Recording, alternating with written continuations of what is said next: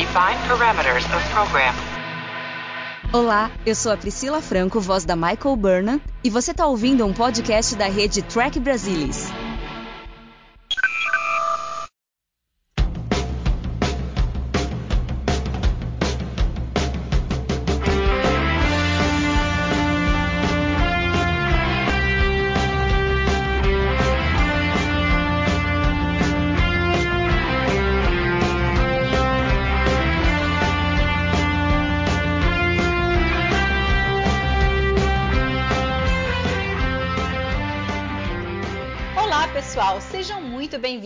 Eu sou a Mariana Gamberger e você está escutando o Balde do Odo, o podcast da rede Trek Brasilis para falar tudo sobre Deep Space Nine. Vamos combinar, né? A melhor série de Jornada nas Estrelas. No episódio passado, a gente deu uma pincelada na série como um todo. A gente falou sobre os personagens principais, as nossas primeiras impressões, e hoje a gente vai começar uma longa jornada para dissecar todos os episódios das sete temporadas, começando pelo piloto emissário que inicialmente foi exibido em duas partes. Para isso, estão aqui comigo meus parceiros de crime, Fernando Odo Rodrigues e Luiz Morn Castanheira. Um prazer tê-los aqui comigo, Fer e Castanha. Boa noite, gente. Bom dia, boa noite, boa tarde. Ô, ô Mari, originalmente não foi exibido em duas partes. Tudo bem, então, então faz de conta que foi exibido em duas partes. e hoje nós temos um convidado para lá de especial.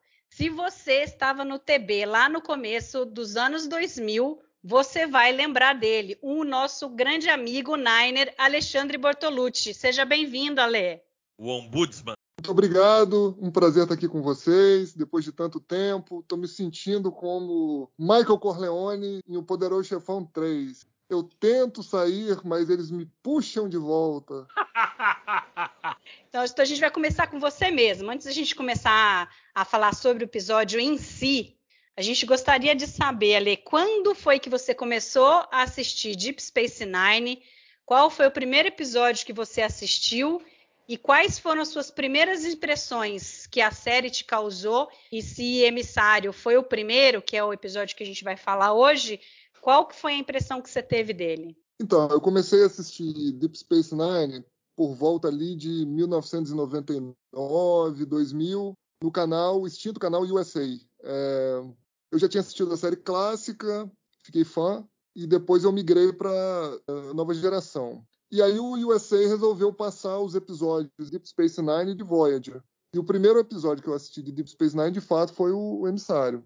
É, eu confesso, tenho uma confissão a fazer, embora eu seja um Niner, né, como vocês, que eu não gostei muito, não, do emissário depois da primeira assistida. Na verdade, é, o que, que acontece? Eu acho que eu me deixei levar ali pelo, pela introdução do episódio, né? Foi muita adrenalina, né? O início ali com a, com a, com a batalha em Wolf 359, né? O ponto de vista ali de outra nave, né? Da, da Saratoga, aquela aquela confusão no começo ali, a adrenalina foi lá em cima. E, assim, depois o episódio não manteve o mesmo ritmo, né?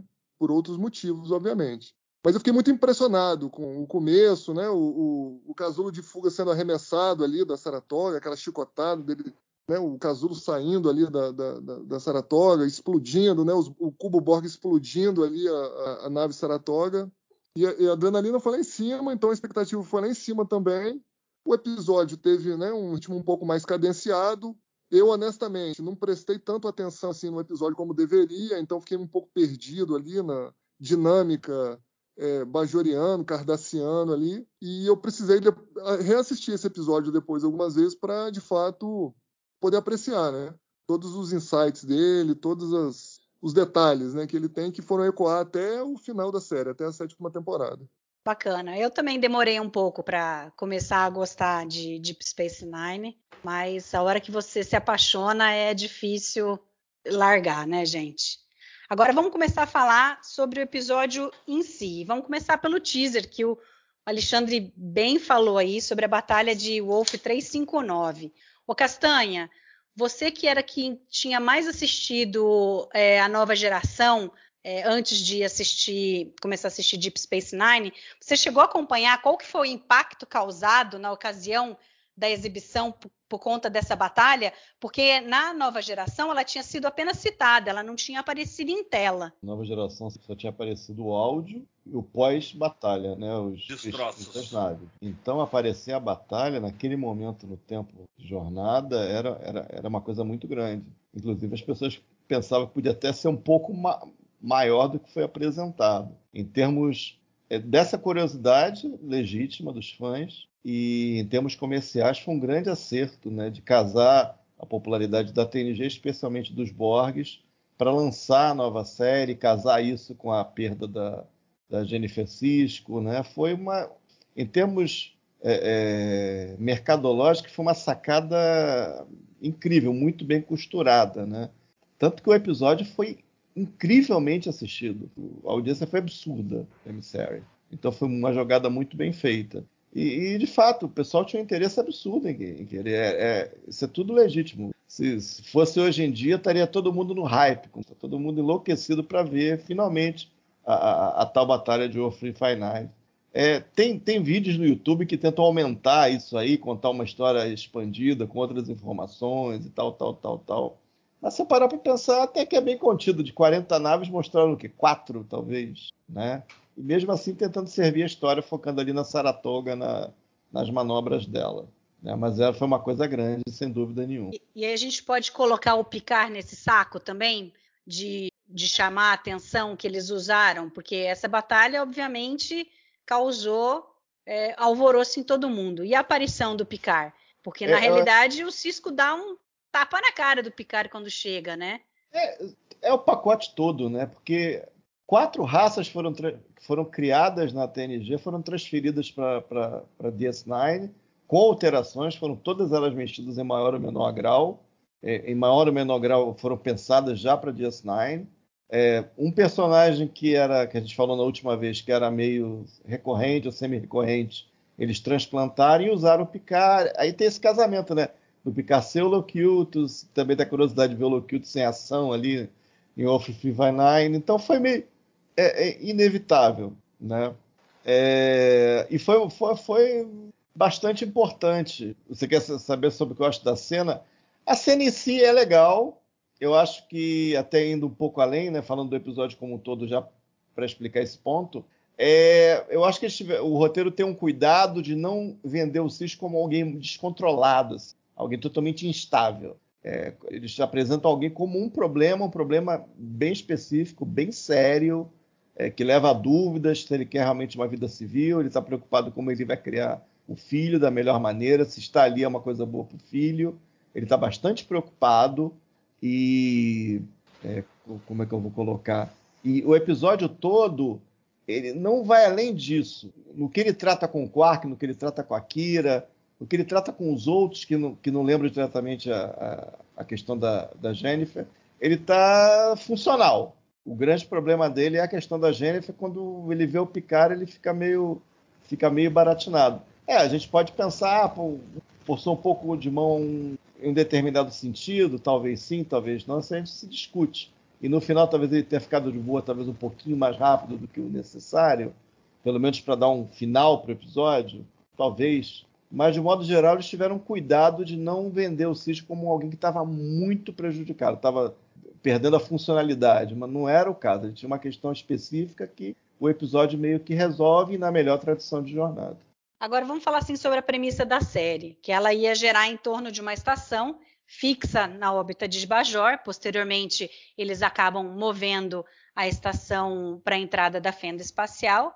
E aí, ao invés dos personagens irem atrás das histórias, as histórias passam aí atrás deles. O que para mim funcionou muito bem. Né? Aí na série clássica, na nova geração, a gente tinha o mote To Boldly Go. Será que Deep Space Nine a gente podia dizer que é To Boldly Come? Fernando, isso da, dessa premissa da, de Deep Space Nine, é, isso funcionou bem para você? Ah, quando eu. E não me chama de Fernando, eu sou o Odo. Nesse podcast eu sou o Odo. é, quando. Quando eu assisti a primeira vez, a gente falou isso no último podcast, Uh, quando eu assisti a primeira vez, eu tinha assistido as duas primeiras temporadas de, de TOS e a primeira temporada da Nova Geração. Eu assisti Emissary em 93 ainda, final de 93. E para mim, fã de ficção científica, não incomodou absolutamente nada. Eu assisti o episódio duas vezes seguidas porque eu achei um baita filme ficção científica. E até hoje eu considero o melhor primeiro episódio da história de Star Trek. Ale, e você? O que, que você achou dessa premissa, do, do que você tinha visto já de, da série clássica e da nova geração, em que você tinha toda a tripulação numa nave, indo audaciosamente onde nenhum homem jamais esteve, e aí, de repente, você é transportado para uma estação. Então, é, como eu comentei no, inicialmente, eu era um tracker novo, vamos dizer assim. Né? Tinha acabado de assistir na sequência a, primeira, a, a série clássica inteira, migrei para a nova geração, onde o contexto ali era muito parecido. De fato, para mim, foi diferente né, dessa abordagem nova. Mas eu acho que o que causou mais surpresa também não foi só a questão de estar na estação espacial, né? Na verdade, muitas coisas foram abordadas no piloto e eram diferentes né, do, das séries anteriores. Né? A gente tinha uma visão ali de federação, unida dos planetas, frota estelar, onde os seres humanos eram meio que pasteurizados, né? Faltava um pouco ali daquela questão da, do drama, né? Do drama existencial. O Castanha até comentou aí sobre o Cisco, né? E eu acho que, que Deep Space Nine, nesse episódio, ele trouxe muita coisa nova, diferente, tanto no aspecto, eu acho, conceitual, quanto no aspecto é, dramático, vamos dizer assim. Então a gente tinha um capitão, não um capitão, né, um comandante amargurado, né, porque perdeu a esposa, e tinha aí, o drama dele de como que ele ia criar o filho dele. Isso num primeiro momento para mim não, em nada me chamou a atenção, né, porque eu não era pai, né, eu não, não tinha esse tipo de preocupação, não tinha nenhuma crise existencial, não tinha perdido ninguém próximo. Então isso num primeiro momento não foi muito sensível né, a mim. Isso, obviamente depois isso mudou muito. E tinha outras questões envolvidas, né, também. A gente, se a gente for levar em consideração, o Castanho também trouxe aí questão da mudança aí do, das raças, né, os trios, os, os cardassianos, os bajorianos, que mudou, né, principalmente os trios, né, a maquiagem mudou. É, é, além dessas questões cosméticas, eu gostei muito de algumas coisas que foram abordadas. Então, por exemplo, a gente não tinha nenhum tipo de, de abordagem, por exemplo, a questão religiosa em Jornada nas Estrelas. Isso foi uma questão importante, né? Nas civilizações. Isso nunca foi. Nunca lidaram com isso diretamente né, nas outras séries. E logo no piloto você já tem lá uma questão religiosa, né? Sendo ali abordada. Eu achei isso uma grande sacada, assim. Outra, outras coisas interessantes também, o próprio Castanho é, comentou, é a questão do, do, do, do comandante ter sido, ter sido psicoanalisado dentro da fenda espacial. Né? Ele tinha um problema, visivelmente você vê ali que tem questões é, é, psicológicas ali, de, de terapia, né? uma terapia dentro da fenda espacial, a verdade é essa, né? Os, os profetas ficam lá perguntando para ele, ah, isso aí, por que, que você...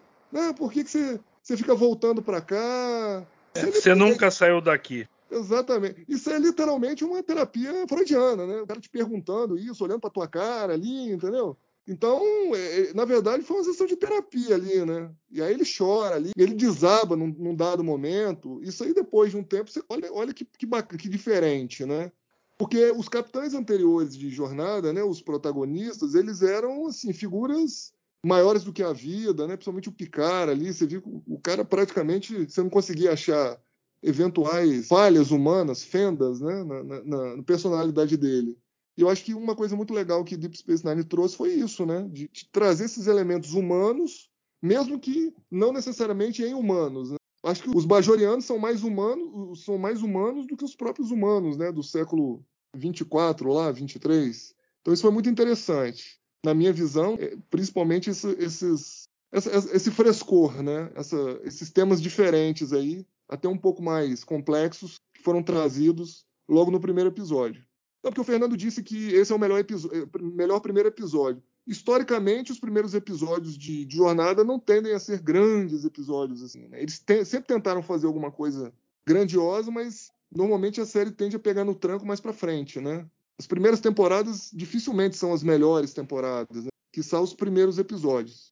Mas enfim, isso aí também é um pouco mais da minha opinião. É, é que se a gente olhar o primeiro episódio da nova geração em particular, que é uma porcaria, faz uma baita diferença o piloto de Deep Space Nine. E eu tô falando sobre o piloto, o primeiro episódio, não necessariamente a primeira temporada inteira. Bom, vou pegar o gancho aqui que o Alexandre levantou uma coisa muito interessante, que Deep Space Nine não só quebra o paradigma dessa questão de, de você não ter a série se passando dentro de uma nave, mas ela de cara introduz essa questão do super polêmica dentro do universo, que é a religião, no caso a religião bajoriana. Quer dizer, de uma maneira bem diferente do que vinha sendo feito nas outras séries predecessoras. Porque se a gente pensar é, ali na nova geração, na série original, a gente tinha assuntos de religião, mas ela sempre era trazida através dos alienígenas, nunca da Federação e dos humanos, que era uma premissa do próprio Gene Roddenberry de que a Federação e os humanos eram totalmente desprovidos de religião. Ele, inclusive, era um ateísta assumido. Aí, é, aí a gente vem com Deep Space Nine e coloca um comandante Cisco numa posição super delicada ao ser considerado o emissário dos profetas. Daí, Castanha, como que você vê esse papel do Cisco e os conflitos gerados com essa posição dele de pertencer à federação e ele, ele tem, né, desde o início, o objetivo de trazer a Bajor para entrar na federação, e aí ele acaba ficando numa posição tendenciosa, que ele tanto, que tanto pode ajudar quanto atrapalhar, como a gente viu em diversas situações depois. Da curiosidade. É, talvez é, no pensamento de jornada anterior o, a série terminasse no piloto, ou, ou, não pudesse caminhar além do piloto, tivesse uma solução similar ou, ou, ou, um entendimento similar àquele do episódio da nova geração Who Watches the Watchers, que fica todo meio que numa questão de primeira diretriz de não interferência, porque tem uma religião, eu não posso ter um oficial da frota sendo uma figura, uma espécie de profeta, de emissário, de figura messiânica para uma civilização inteira. Mas não, eles foram por esse caminho e, e foram em frente. Então, é, é, essa é uma das muitas naquela lista de, de lavagem de roupa que as pessoas realmente talvez tivessem até o direito de entrar um pouco em choque, né? A gente listou algumas na semana passada, mas essa é uma grande. E eu lembro quando eu estava escrevendo o capítulo do Cisco do, do Fascinante, né, o livro do, do Trek Brasil sobre os personagens, os grandes personagens de jornada, é, eu fiquei pensando Talvez quando o almirante Layton é, designou o Cisco para ser o oficial comandante da Teraknok, que virou de Space Nine, ele estava pensando em cura. De alguma maneira o Cisco se curar e de alguma maneira ele ajudar a curar o povo bajoriano. E note que isso, até dando um pouco de spoilers aí de vinte e tantos anos, é, ao longo da série começou a ficar meio cinzento se era realmente bom para Bajor ir entrar na federação ou não. Será que realmente é uma coisa legal eu ser arrastado por uma guerra tão absurda, é, com tanta gente morta, é, com mundos caindo, eu me meter no meio disso é, por conta dessa federação? Será que esse é o caminho correto para a gente? Então, em certo momento, ele começou a ponderar isso e, eventualmente, ele, ele começou a chamar Bajor de lar. Ali no crepúsculo da série, ele começou a, a chamar Bajor de lar. Ele, ele pelo menos ele não, ele não falou que ia abandonar a frota. Ele falou, não, se me transferir, ele até iria, mas o que eu chamo de lar é aquela terra que eu vou comprar para viver com a, com a Cassidy Yates. E, isso tudo é muito diferente. A premissa já é diferente, como foi desenvolvido é, é muito diferente. Então eles procuraram realmente criar um personagem novo, né? Se você pensar naquelas duas moedas, um é, pegar as duas moedas do herói, vamos simplificar assim, uma, uma face da moeda é o herói romântico, é o Kirk, a outra face da moeda é o herói estoico, o Picard. Então o Cisco foi a primeira tentativa de fazer uma pessoa mais tridimensional, menos baseada em arquétipos, apesar dele ser um emissário. Mas o trato que ele deu a essa questão e como ele vivia essa questão é extremamente humana, mais humana do que seus antecessores e de maneira muito especial. É, seria interminável listar todos os choques que as pessoas tiveram com a entrada de DS9 em 93 na equação de jornada. Mas foram muitos, sem dúvida, e esse é muito delicado. É um risco muito grande, porque você tem argumentos para acabar com a série no piloto. Realmente. É simples resumir a reação das pessoas. Não é Star Trek! Não é Star Trek, não tem a essência! É engraçado que eles dizem é muito. Tem gente que diz até hoje o DS9. Sim. Tratam de maneira. Porque, dependendo da idade, as pessoas ainda são muito fãs da, da NG. Dependendo para quem você pergunta. E, e, e, a cisão se deu quando a NG estava. quando era muito popular a NG. Tanto que o lançamento de DS9 teve esses elementos todos da NG, porque era uma garantia de ter audiência. Uhum. Então as pessoas têm um certo ranço, têm uma certa rejeição até hoje, mesmo a história tendo sido contada, mesmo a série tendo passado pelo teste do tempo, com louvor, hein? isso é inegável, inegável. Eu digo isso com toda a segurança do universo. Assim, muito seguro de falar isso, mas mesmo assim algumas pessoas olham e você meio que ela não às vezes não diz nem explicitamente, mas meio que você faz três perguntas encadeadas para ela, você percebe que ela não acha que é Star Trek. Não, não de fato. É, agora vamos falar assim, especificamente da história do episódio. A gente tem os Bajorianos, né, essa religião que é baseada em nove orbes, que eles apareceram no espaço bajoriano num período de 10 mil anos. E as pessoas foram tendo contatos com esses orbes e diferentes visões, porque cada um, dele, cada um deles tinha uma propriedade única.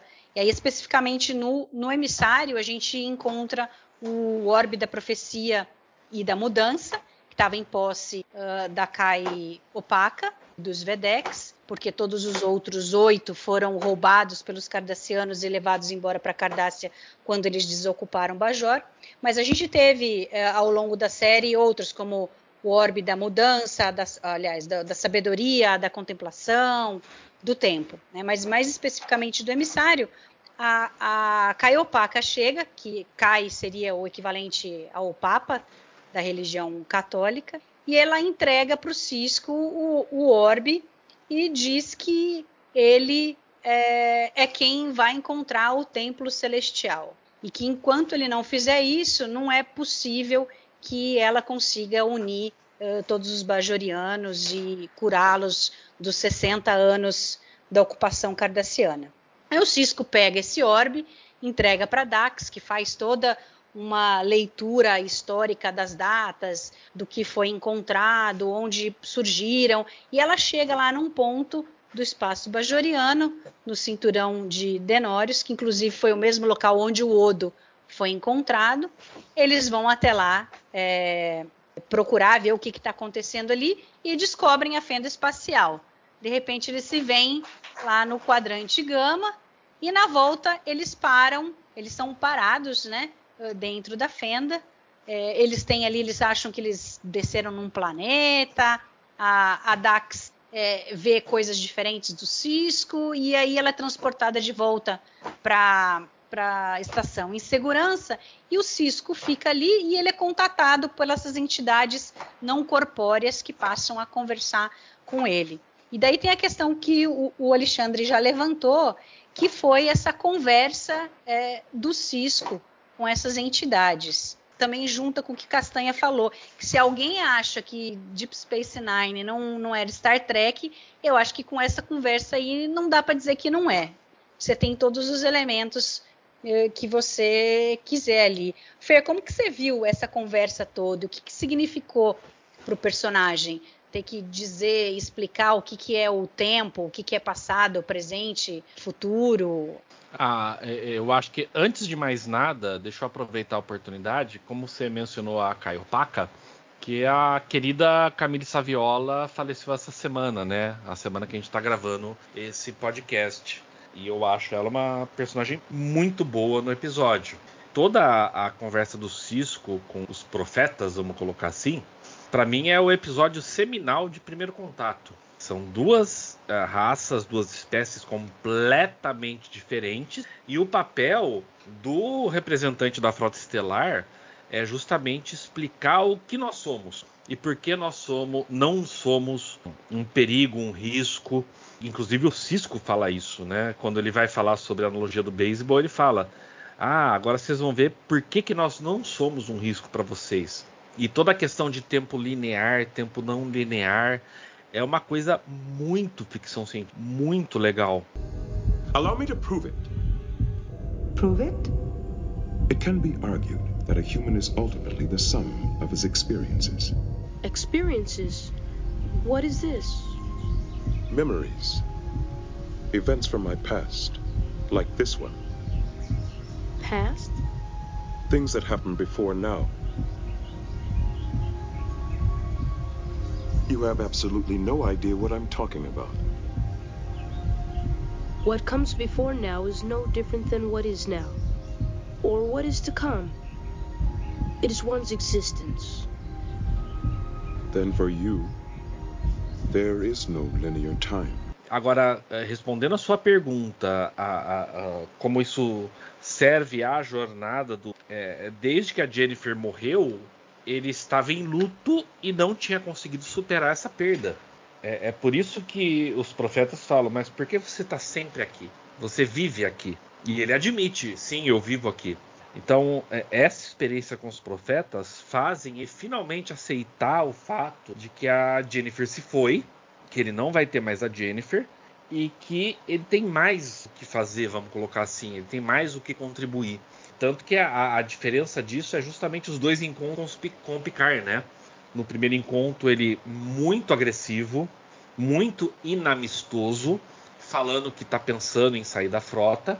E no segundo encontro, o, o Cisco muito mais amigável, e quando o Picard fala ah, sobre a sua saída, uh, o Cisco volta atrás, porque ele deixou Wolf 359 para trás. Então, assim, a experiência com os profetas ali naquele momento tem coisas mais profundas que a gente pode discutir ao longo da série, com que a gente vai, vai aprendendo sobre os profetas ao longo da série. Mas nesse instante, eles ajudaram o Cisco a superar a, a perda da Jennifer. Agora vamos mudar completamente o assunto. A gente tem um elemento de muito sucesso de Deep Space Nine, que sempre foi a capacidade de trazer personagens recorrentes é, excelentes, né, com atores muito bons. Muitas vezes com gosto de personagem principal. Então a gente pode citar o Garak, o Eon, a Kai Wynn, a Female Changeling e, claro, o grande vilão da série, o antagonista do Cisco, o Gul Dukat. Para mim, ele é o cardassiano que a gente ama odiar. O cara tem essa coisa de querer ser o centro das atenções, ele tem que ser amado e temido ao mesmo tempo. O Ale, dá pra gente considerar o Ducati como um dos maiores, se não o maior vilão de todas as jornadas? Bom, na minha humilde opinião, sim. Para mim, ele é o maior vilão de todas as séries, pelo menos das séries que eu assisti até agora. É importante frisar que eu não assisti a última, né? Discovery eu não assisti, mas com certeza, até pelo que foi construído né, durante as sete temporadas. E é muito interessante isso, porque o personagem participou do primeiro episódio da série, recorrente nas sete temporadas e foi até o último, né, o último episódio. E, e, né, e mais para frente na série a gente vai ver que ele é literalmente a encarnação do mal. Né, ele é a encarnação do mal. Então, assim, não tem como ter um vilão é, entre aspas, pior do que ele, ou melhor, né, dependendo do seu ponto de vista, obviamente. Só para trazer uma, uma situação relacionada a ele, ele é aquele tipo de vilão que é o, o vilão sedutor, né? Que ele não é o cara que está sempre esculachando, batendo na mesa, é o cara que fala de forma ponderada, mas que é o cara que está sempre pensando na maldade, né, no mal como atingir né, os piores nervos daquela pessoa. Então, eu considero ele, de fato, o pior vilão de jornada. É o Blofeld de jornada. É uma, é uma boa analogia, Fernando. Odo, desculpa. que ver que, qual é o codinome do Alexandre depois. É, eu, a gente chega lá, atenção, a gente chega lá. É duas coisas. A gente falou daquele do Odo no episódio passado, do nosso episódio passado, que estavam muito feitos. Eu acho que o, o Ducati, acho que ele, o Mark Alaimo, ele já nasceu interpretando esse personagem na maternidade mesmo, né? Era algo predestinado. É curioso se reparar no episódio, a primeira aparição do Cisco é um close profundo e a primeira aparição do Ducati é um close profundo. E sem falar praticamente nada, ele vende a noção de que o Cisco, de alguma maneira, sem culpa nenhuma, sem sentido nenhum, tá tomando o lugar dele. Tem a ousadia de estar no escritório dele, falando pouca coisa reta, descritiva da situação. Ele, ele, com a linguagem corporal, ele consegue vender isso aí. E aquela coisa é meio, no caso seria um vilão romântico, é um cara muito que se considera uma espécie de herói. Ele age como uma espécie de herói. Eu não sei até que ponto isso fura do, do ator, que ele, ele se considera uma espécie de herói aparentemente, mas é impressionante. Acho que a pessoa que vê a primeira cena do Ducati ali, entrando ali no escritório com o Cisco sentado, você vê, você não está vendo um ator qualquer, você não está vendo um personagem qualquer, e eu vou prestar atenção nesse cara. Good day, Commander. Gul Dukat. Excuse my presumption, but this was my office only two weeks ago. I'm not used to being on this side of the desk. I'll be honest with you, Commander. I miss this office. I was not happy to leave it. Drop by anytime you're feeling homesick. You're very gracious. E outra É, coisa que é até, impressionante. Castanha, Ah, até pela reação do, do Ever Brooks a ele, né? Você vê que ele tá com uma raiva contida. Ele tá É. segurando pra não dar, um, não, não dar um murro na cara do Ducati. e você vê claramente que é uma coisa do primeiro ao último, tem alguma seta aí direta. O interesse do Ducati naqueles orbes. Como se tivesse algum poder. Não sei se naquele momento ele encarava como, como algo tecnológico. A mente dele no poder daqueles orbes é, é inegável também. Isso eu acho muito bacana. Então, essa é uma cena, quando eu revi o episódio recentemente, eu falei: caraca, eu nunca tinha pensado nisso. Essa reta do primeiro pro final, até o final, eu Sim, nunca tinha sacado isso. Isso é muito legal. Isso é muito bem bolado. sim.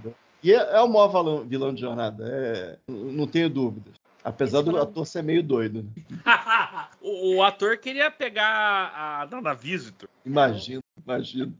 Esse negócio dele querer ser herói, eu acho que em A Time to Stand, que ele fala, ele reclama, não, eu fiz tudo pelos bajorianos, vê lá se tem alguma estátua minha lá em Bajor. Não tem nenhuma estátua, devia ter. Ele acha realmente que devia ter uma estátua Tem, tem dele. vários momentos. Em Walt tem determinada coisa, em Time to Stand tem outra, em Marquis tem outra. Até naqueles dois episódios da quarta da, com a nave Klingon tem um outro lado. Tem essa mesmo riff. Tem o riff que ele, Waltz. ele- que ele enfia Cardácio e o domínio juntos e, e meio que. Não, não, Cisco. A gente. ou foi com a Kira, eu acho. Não, não, a gente junto. Não, não era certo a gente estar junto. Desculpa, quase que desculpa, não era certo a gente estar junto. Então é um cara muito bacana, realmente. Muito bacana. A gente falou bastante sobre os personagens na, no episódio passado, mas a gente pode retomar algumas coisas, porque tem várias histórias que a gente ainda não conversou é, sobre o emissário especificamente. A gente falou muito sobre a Kira, que a existência dela se deve ao fato da, da Michelle Forbes não ter querido se comprometer com um contrato eh, de longa duração, e aí a Rolaren acabou não saindo da nova geração, indo para Deep Space Nine. E isso trouxe benefícios fenomenais para a série, porque proporcionou a gente ter um conflito entre o Cisco e a sua primeira, primeira oficial, que pelo fato dela ser bajoriana, a gente não tinha aquela ideia de distorcer as diretrizes do Roddenberry, de que dentro da federação não existia conflito. E a gente vê o conflito já de cara na primeira cena do Cisco com a Kira, quando eles uh, se encontram pela primeira vez. Mas é legal que já no final do episódio ela percebe que ela tem que dar o braço a torcer, que a presença do Cisco e da Federação se faz necessária, porque agora com a fenda espacial é, o Bajor não tem condições de manter aquilo sozinho. E aí, entre Federação e os Cardassianos, melhor ficar com a Federação. Aí, Ale, já que você não estava nesse primeiro é, episódio, é, você pode dar uma pincelada, falar um pouco sobre as coisas que aconteceram, a introdução dos personagens, né? A gente não falou nada sobre o Odo, sobre o Quark, o Ron, o Brian, Bashir, a Dax. Sei lá, pega aí os que você mais gosta, os que você mais se identifica, as histórias que você viu em emissário especificamente que te chamaram a atenção? Aí, Alexandre, pega essa bucha. Então, eu acho que uma, uma das coisas que mais me fizeram ver que a série ia ser diferente foi assim, quase no começo, praticamente, um comandante da Frota Estelar chantagear um civil, né, para ficar lá na estação, né? Eu falei, ih, rapaz, eu tô vendo um negócio diferente aqui, tô vendo um negócio diferente. E isso aí já, já me causou um, um interesse diferente. Então, eu acho que, como a gente já comentou, embora no primeiro momento eu não tenha me. não, não tenha sentido assim que, que ele fosse um personagem parecido né, com aquele rapaz de 20 e poucos anos que estava assistindo o episódio, durante o passar dos anos eu vi que o cara era mais parecido comigo, como pai, né, como que ia criar o filho, enfim, né, preocupações mundanas mais parecidas comigo do que outros capitães lá de, de jornada. Ah, bom, a Kira eu sempre gostei como personagem, principalmente porque ela já chamou o, o Cardassiano pra porrada no primeiro episódio. Falou, meu amigo, você quer vir, vem para cima mesmo, entendeu? Porque eu quero ver o, o, trem ficar quente mesmo, entendeu? Pode vir, não tô nem aí não. Então eu falei, Ih, rapaz, essa mulher aí vai dar o que falar aí o resto da série. Gold wants an answer. Are you ready, Mr. O'Brien? Yes, sir. When they penetrate our Furlong field, it should raise a few eyebrows over there. All right, then, let's give them our answer. Fire six photon torpedoes across Jassad's bow. We only have six photons, Major. We're not going to win this battle with torpedoes, Chief. Né, e depois né, o próprio desenvolvimento dela, enfim, o amadurecimento, o background que ela tinha de ser terrorista, eu achei, sempre achei isso muito interessante. Não quero entrar muito em detalhes aqui, tá, até para também não dar spoilers demais, né, para quem estiver ouvindo. É, eu gosto, eu também gosto muito do, do como eu já comentei, do, do, Ducati. Acho que de secundário ele não tem nada. Para mim é um personagem principal. Para mim ele é o principal antagonista. Né, apareceu mais. Né, acho que o material que deram para ele o tornou um personagem principal. Falando do Odo, foi o primeiro personagem de jornada, né, que teve característica de CGI, né, de, efeitos especiais. A gente nunca tinha tido um personagem com CGI é, efeito especial, enfim, foi um negócio super bacana na, na época, embora eu tenha assistido o episódio seis, sete anos depois do lançamento, ainda assim era impressionante.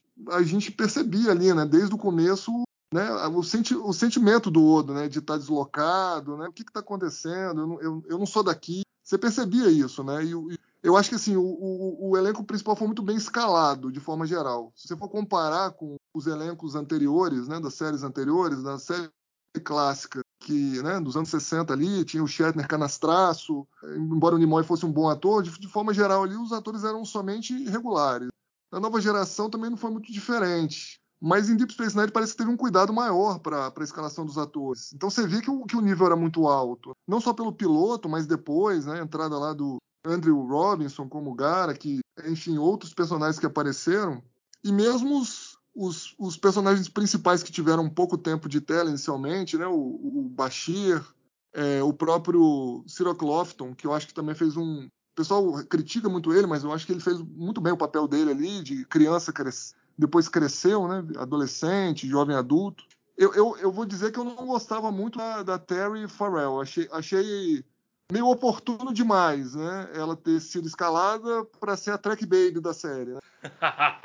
né? que aí você, porque aí você tem que levar em consideração a mudança também da, da cosmética da, da, raça lá, do trio, né?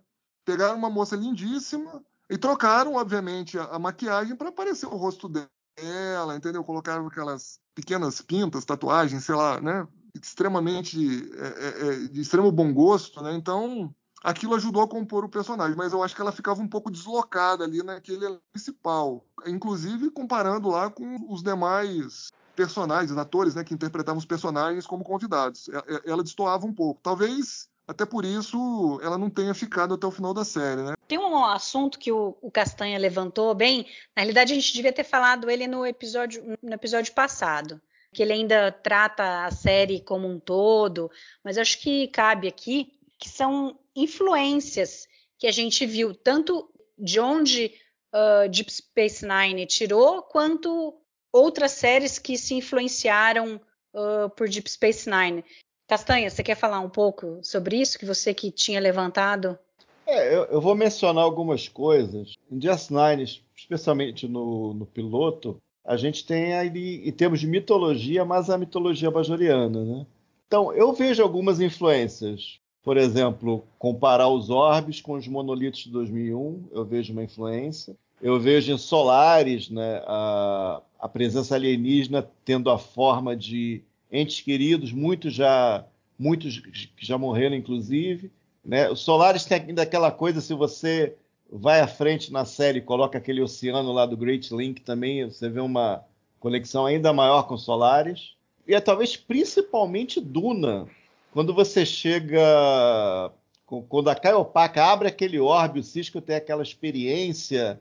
É muito difícil você não lembrar de Duna, né? Um cara está chegando mais... ali para reconstruir um, um planeta é, é, profundamente religioso, que teve um julgo tirano anteriormente. E também não tem como não pensar em Duna. Ainda mais em novembro de 2021, quando sair um novo filme, né, Castanha? É, exatamente. E nas ironias das ironias, eu vou dar um segue com a, com a influência, né? É, tem duas influências que eu vou mencionar, nunca foram uh, uh, aceitas como influências, mencionadas como influências. Mas eu vou deixar quem tiver interesse é, procure o material original. No, em 2009 teve uma é que é, na esteira de Lost uh, as, as, redes tentaram é, fazer novas séries com alguns elementos de Lost. Né? Teve Surface, teve aquela Threshold, inclusive tinha o Brennan Braga. É, é por isso que chamava Threshold entre outras. Uma delas, que já teve foi alguns anos depois, era meio que um misto de Grey's Anatomy e Lost e no espaço. É uma, era, uma série, era uma série chamada Defying Gravity, a série da ABC. Na história, é, é como se você tivesse aqueles orbes, aqueles orbes, é, você focasse nos orbes, na influência dos orbes na tripulação, no, na equipe de terra, na humanidade como um todo, e fosse construindo aquele mistério gradualmente. E, e eu senti um vibe tremendo dos Orbes nessa série. Poderia ter seguido isso em DS9 mais avidamente com os Orbes. Que os Orbes não tiveram assim uma influência tão é, é, rígida, forçar o que tem que ser feito.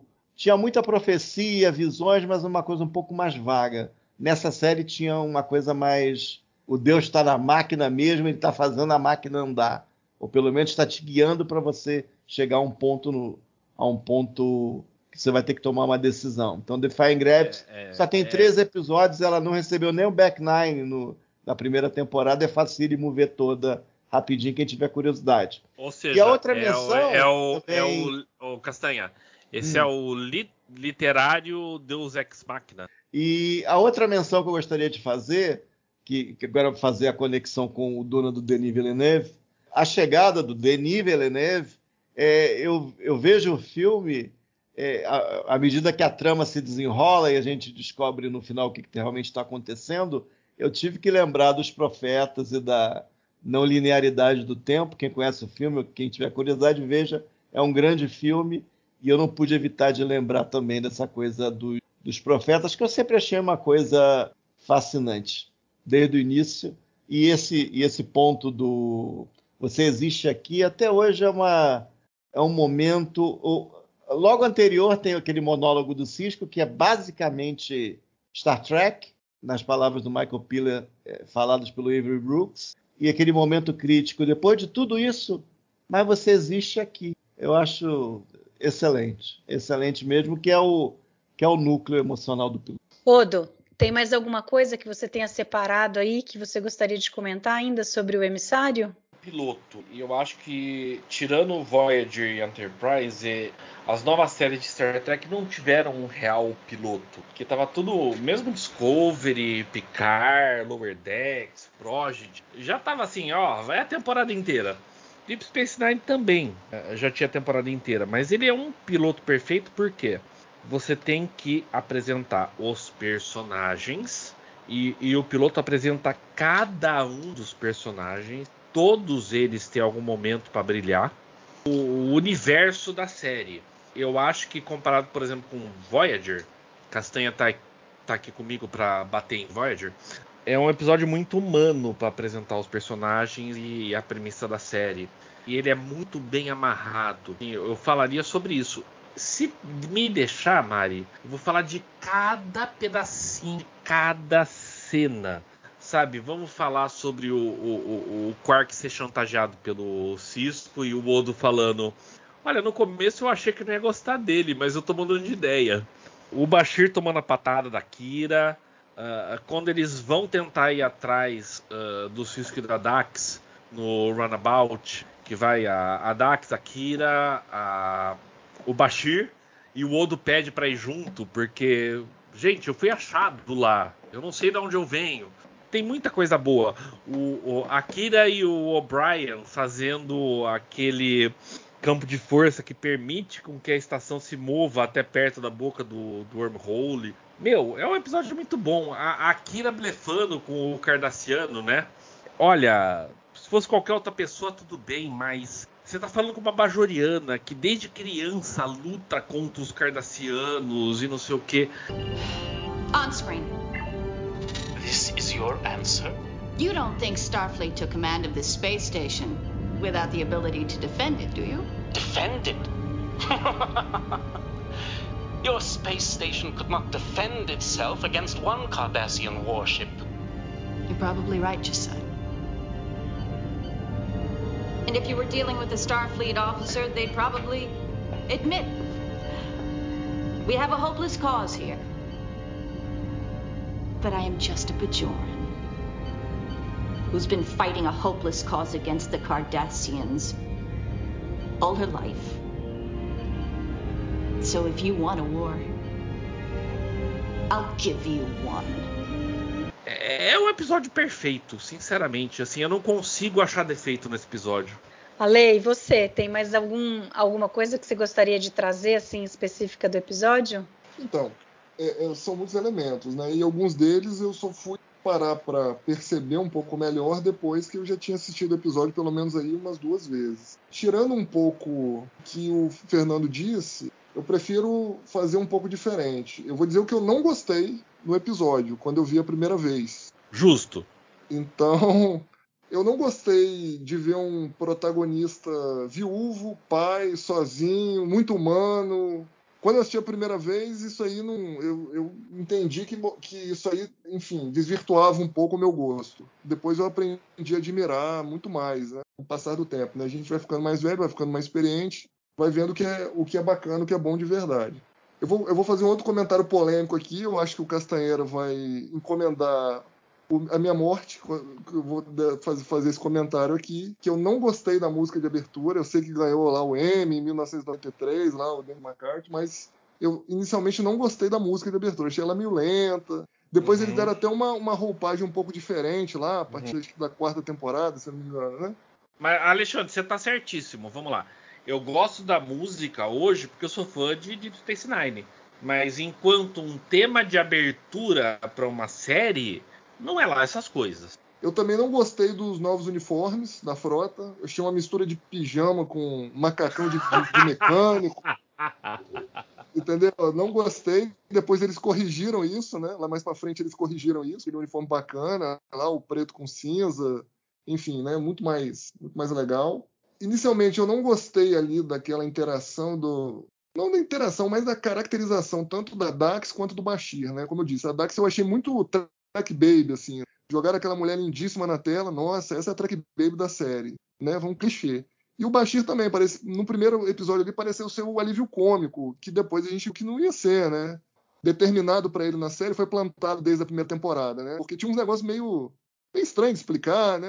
Ele parecia meio bobão, meio crianção, mas na verdade, né, depois a gente acaba descobrindo que aparentemente ele estava fingindo tudo. Mas é, no, no, primeiro episódio eu não gostei disso eu já comentei, né? Eu acho que o, o episódio come, começou a 200 por hora, terminou a 80 por hora. Então também foi uma forma de, vamos dizer assim, desviar minha atenção do episódio a primeira vez que eu assisti. Obviamente, isso depois de, da segunda, da terceira assistida, passou. Você começa a se apegar aos detalhes. Enfim. Tem uma coisa para marcar que eu não que eu não achei tão interessante da primeira, a primeira vista foi isso. Se for para marcar tudo que eu achei interessante depois, aí não vai dar pra, pra gente terminar esse podcast hoje, né?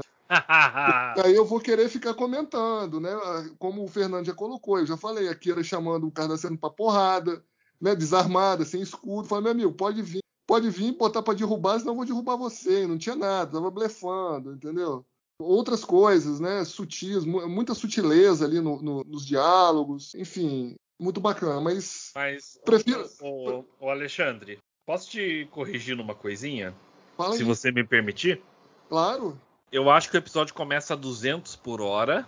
Depois ele vai a zero por hora. Eu concordo com você que ele muda o ritmo. Ele se torna muito devagar, muito focado em personagem. Mas todo aquele final com o Cisco, os profetas e a Kira tendo que lidar com os cardassianos, não foi para 80 por hora, vai, foi para uns 150. Tá bom, vai, tá bom, eu vou, vou capitular então. Tudo bem. foi 150 então. E você, Castanha, tem mais alguma coisa que você gostaria de acrescentar? Não, eu gosto do tema. Eu gosto mais do primeiro tema, inclusive. Eu gosto de música melancólica. Tem muito valor para mim, eu adoro o tema. Tem outros temas melancólicos que eu adoro. Não em jornada, né? A pessoa de jornada espera aquela fanfarra, espera um, um tempo bem alto. Mas eu acho que foi um roteiro eu acho que as ideias que tem no piloto de S9 foram maturadas ao longo de muito tempo na série. Você consegue fazer uns callbacks para as raças, né? Você consegue olhar ver o The Wanted da, da NG e você, você consegue pensar, ah, eles estavam pensando na DS9 desde aquela época. Uhum. Você vê a cena final do O'Brien, do Baymax on The Wanted, ele cantando ali o Mr. Boy. Boy. Aí você pode até pensar, essa foi uma das primeiras cenas de DS9, talvez um ano e meio antes. Então eles já estavam pensando. Então foi um piloto muito maturado, com muitas ideias frescas. Que até eu brinquei no, no nosso segmento passado, o Fernando foi descrevendo em abstrato o piloto, algumas coisas, alguns aspectos em abstrato do piloto. Eu falei, poxa, legal essa série, vai estrear amanhã? Entendeu? É. Porque eu acho que realmente eles estavam estavam pensando em coisas bem legais, estavam bem inspirados na criação do, do Emissary. É, como eu disse, né? E, e DS9 tem isso. Às vezes eu vejo episódios de DS9 até hoje, né? Hoje em dia eu vejo raramente. Estou vendo para esses nossos encontros aqui, por exemplo. É, eu vejo coisas que eu nunca reparei. Essa coisa do Ducati, a entrada dele no gabinete, é, eu nunca tinha sido tão clara essa coisa do close-up extremo dos dois, do Cisco e do, do Ducati, e principalmente dos orbes, o interesse dos orbes, eu nunca tinha. Caramba, era isso, tinha interesse desde o piloto. Ele queria aqueles orbes por algum motivo, ele achava que tinha algum poder ali. Então é, é nesse nível que eu acho que as pessoas se esforçaram para fazer desse É claro que vinte e tantos episódios por temporada, os prazos eram diferentes da TV, das TVs de 2000 para frente, depois da revolução da HBO, mas mesmo assim eu acho que o esforço que foi posto ali foi, foi, foi pequeno. Eu acho bem legal e eu considero, continuo achando o, o grande piloto de jornada até hoje, é porque realmente é diferente você pensar numa temporada com história fechada, você vai escrever o primeiro episódio, ele não tem mais as características de piloto que tinham em anos an anteriores. Então, pensando nesses termos de um piloto, digamos, clássico, talvez nunca tenha realmente, porque dificilmente vai, vai, se voltar uma coisa mais episódica, ou estritamente mais episódica. Eu imagino que Strange New Worlds não vai ter, não vai ser essa ideia de apresentação, até porque os personagens já tiveram uma espécie de piloto de Porta dos Fundos né, na segunda temporada de Discovery. Então, mesmo que a série seja um pouco mais episódica, é, a gente não vai ter um piloto clássico. Então a M-Série sempre vai, de alguma forma, reinar nesse, nesse, nesse pódio aí. E merecidamente. Ele ainda está aqui. Tem mais uma coisa do Ducati que é interessante, que é a obsessão dele pela bola de beisebol do Cisco, que também, desde o início, acho que já é no Emissary que ele pega a bola e fica olhando tal, e vai com isso até o final. Né? Não, não, no Emissary não. No primeiro ele não pega na bola? Eu, eu achava que ele no primeiro ele já, ele Não, já tinha batido o olho. É, é que eu acho que ela, que, ela, que ela não aparece, ela demora um pouco para aparecer. Eu, É, eu acho que ela era aparece isso. na segunda temporada. Você tem que É. conferir. E, É, não, inclusive, a produção, um culpa o outro, dizendo: foi você que colocou, foi você que colocou. E o pessoal fica falando: quem colocou a bendita bola lá? Mas é aquilo mesmo, né?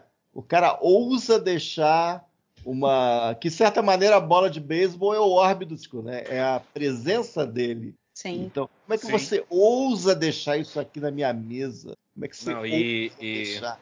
E é justamente por isso que é, só duas pessoas no Trek Brasilis, que são chamadas Fernando Odo Rodrigues e Mariana Kira Gamberger, pegaram um autógrafo de René Auberjonois numa bola de beisebol. O saudoso René Auberjonois. E toda vez que eu vejo aquela bola com, com o autógrafo dele, ele não morreu, ele tá aqui ainda. O que eu acho mais interessante do, uhum. do emissário, que é quando a gente uh, já viu a série inteira e aí a gente pega Emissary e What You Leave Behind. Obviamente que muita coisa que eles colocaram no emissário, eles não sabiam se aquilo iria para frente, se não iria, mas a gente vê o tanto de coisa que começou no Emissary e termina tão bem e que foi traçada ao longo da série inteira. você vê o, o, o cuidado uh, da equipe uh, de escritores para tirar o melhor desse episódio.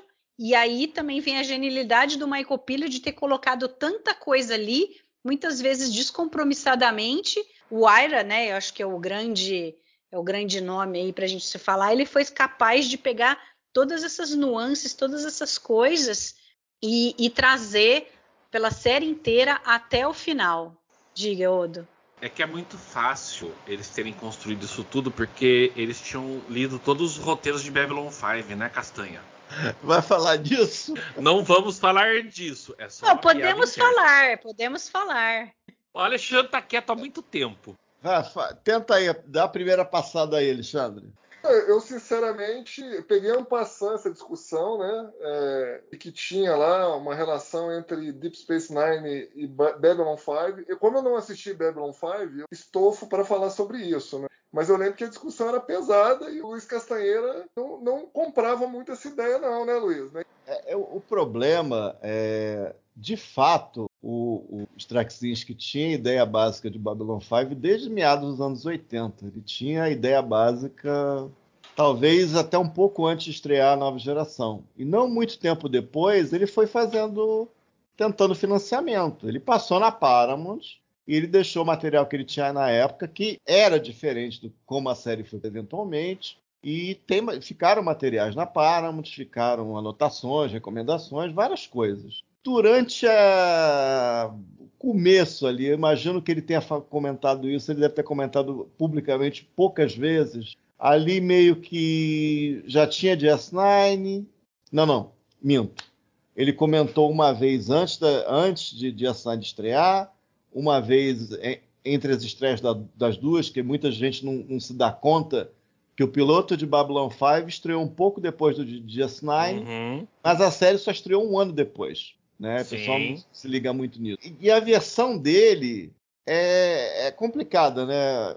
Plágio. E ele fala do plágio como se pessoas acima do Rick Berman e do Michael Pilla de alguma maneira estivessem usando aquele material para levar o Rick Berman e o Michael Pilla em uma determinada direção ou outra, né?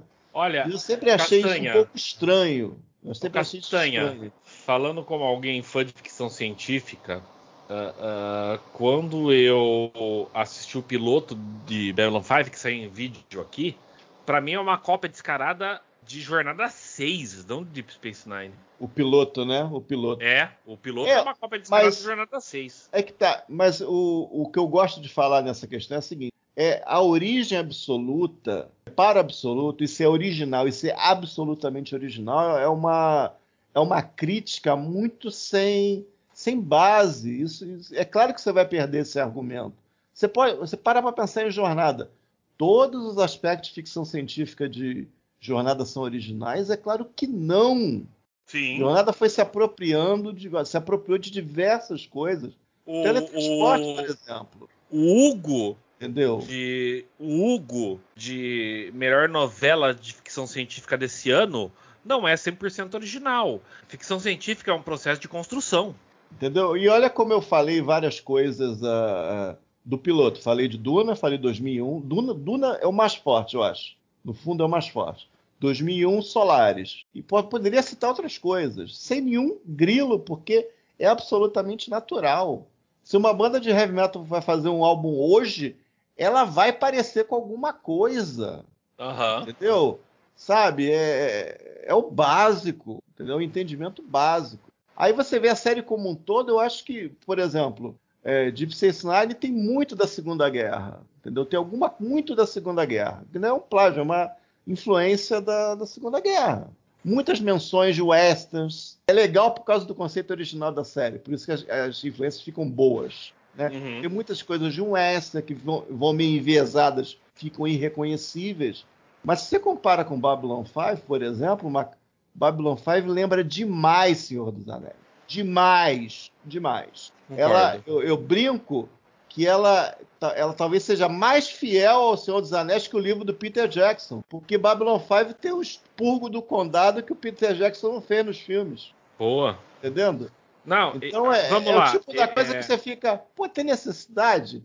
Eu, eu, Talvez, talvez Babylon 5 seja a melhor representação da jornada do herói lá do. Esqueci o nome do cara, você deve saber, Castanha. Eu esqueci o nome desse cara também. Entendeu? Então isso Joseph- é uma tranquilidade. Joseph Campbell. É uma grande série, tem seus méritos e tal. Ó, Alexandre, Eu você sempre quer falar alguma coisa? Alexandre quer falar? Fala, Alexandre. Na verdade, uma vez eu li um comentário de uma pessoa que eu respeito muito, muito inteligente, que disse o seguinte: se a gente fosse fazer um resumo do que é Babylon 5 e o que é Deep Space Nine, a gente diria que Babylon 5 seria um resumo, né, mais ou menos o que seria, não, uma analogia do que seria Camelot. E Deep Space Nine seria uma analogia do que seria a Bíblia Sagrada. Boa, acho a comparação válida. Então, acho a comparação essa compara- válida. Essa analogia quem fez foi esse rapaz aí, chamado Luiz Castanheira, que fez no fórum no Trek Brasilis há cerca de 20 anos. Não, mas eu- o que eu quero dizer é o seguinte: quando eu falo que Babylon 5 lembra demais o Senhor dos Anéis, eu não, né, eu não tô querendo falar mal. Eu tô Sim. querendo só falar assim, gente, presta atenção no negócio. Não é a Influência mesma tem, coisa. né? Calma, entendeu? Influência todos têm, entendeu? Sim. Importante são os personagens, contar uma história coerente, Ah, se, ter se coração, ter emoção. Ô, Castanha, É. se você assiste TOS e você vai assistir Forbidden Planet e, e você falar que Não, Forbidden eu sempre, Planet eu, eu sempre cito o Planeta. Proibido por causa disso. Eu vou, eu vou falar um é. negócio, cara, você me deu uma ideia. Tem um especial de diretores que ganharam muito dinheiro ve- vendendo ficção científica, tipo Spielberg, tipo George Lucas. é, Robert Zemeckis, tipo James Cameron, entre outros. De vez em quando passa na TNT até hoje. E o, o Steven Spielberg, falando do Planeta Proibido, ele fala que ele ficou decepcionado porque no final ele achava que tinha que ter uma batalha. Tinha que ter porrada mesmo no final do Planeta. Aquela raça tinha que aparecer de alguma maneira, ia ter que ter uma briga. E quando ele viu que era uma coisa super inter- interna do cara lá, ele ficou decepcionado. Aí acabou fico- de escrever Star Trek. acabou de escrever Star Trek. Porque se você pensa em termos de, em termos de space opera pura, Star Trek é meio contracorrente. É um pouco Star de Trek não é space opera. E isso é, é importante a gente lembrar. Star Trek E- nunca e- foi Space Planeta Proibido é de Opera. 58, 57 por aí. Peraí, Isso, peraí, peraí. novamente, Star Trek nunca de- foi.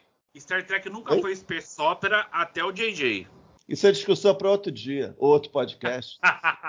Cara, que delícia é, toda essa discussão. Como vocês podem ver, a gente ainda poderia falar muito mais coisas sobre o episódio, mas a gente quer tentar manter o tempo entre uma hora, uma hora e meia. Então, para fechar a discussão, eu vou trazer uma, uma última coisa que o Castanha queria falar, mas antes disso, mas antes disso, é, para ter o gancho, né, eu queria dizer que nós estamos um trabalho hérculo lá no TB, todo mundo envolvido, e a gente está trazendo os guias de episódio que ficaram na versão antiga do site, e a gente está trazendo para esse novo formato, que não é tão novo, mas tão novo, mas ficou lá para trás, teve muita coisa que não, não era compatível, né? Os sistemas, então a gente não trouxe e a gente está trazendo. E aí, agora, o Castanha, não só ele está trazendo Deep Space Nine, mas ele está reescrevendo muita coisa é, da primeira temporada. Então tem que ir lá ler. Quase uma vez por semana sai um episódio novo é, que o Castanha é, comenta sobre Deep Space Nine e todo dia a gente tem também das outras séries. Cada dia é de uma série que está saindo. Daí, Castanha, fala um pouco sobre essa história, dessa sua reimaginação pessoal da série, para a gente encerrar aqui. É, não é nada demais. Eu não vou, eu- eu- pelo menos nesse estágio, nem sei se nunca, eu vou reescrever. Eu só estou falando que eu- é, a cada final de GDE eu coloco assim como um bônus o que poderia ser, ser diferente, que poderia ser reimaginado. Por exemplo, no, no M-Series, se a gente fosse fazer uma DS9 hoje em dia, porque a questão dos Borgs, do Picard, da, da NG, é, foi um gancho legal, mas é um gancho mercadológico. A gente podia pensar em uma outra alternativa. Então eu, eu pensei assim: que outra raça poderia ser usada no, no lugar dos Borgs? Aí, como tem a menção do, dos Season Cats, que nunca apareceram na série, apesar de terem sido mencionados um par de vezes, eu falei: por que, que não pode ser uma guerra, uma batalha com os Season Cats? Por que, que não pode ser ter algum tipo de vilão que poderia aparecer de novo, né? Por que, que a gente não pode mexer um pouco na estrutura dos episódios e fazer diferente? De fato, o Cisco encontrar o Almirante Leighton, de fato eles conversarem, de fato a gente vê o, o Leighton enviando o Cisco para a missão, encontrar com, talvez com o Curzon Dax um pouco antes dele passar.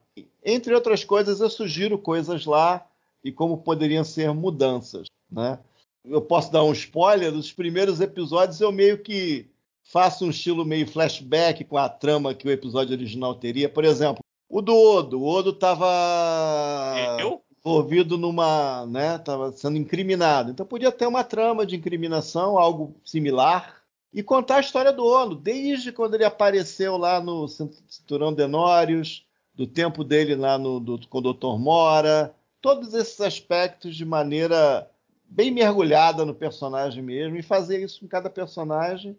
E, marco final da temporada, eu vou tentar bolar uns negócios aí totalmente originais, totalmente diferentes. Deve ter alguma coisa com os X E vamos ver o que, que, acontece. Aí é tipo um bônus. Da Ibope, quem sabe se, se estica mais. Alguém quer escrever o negócio também, né? Ou pelo menos escrever umas sinopses mais completas de tudo que está acontecendo e tal, tal, tal.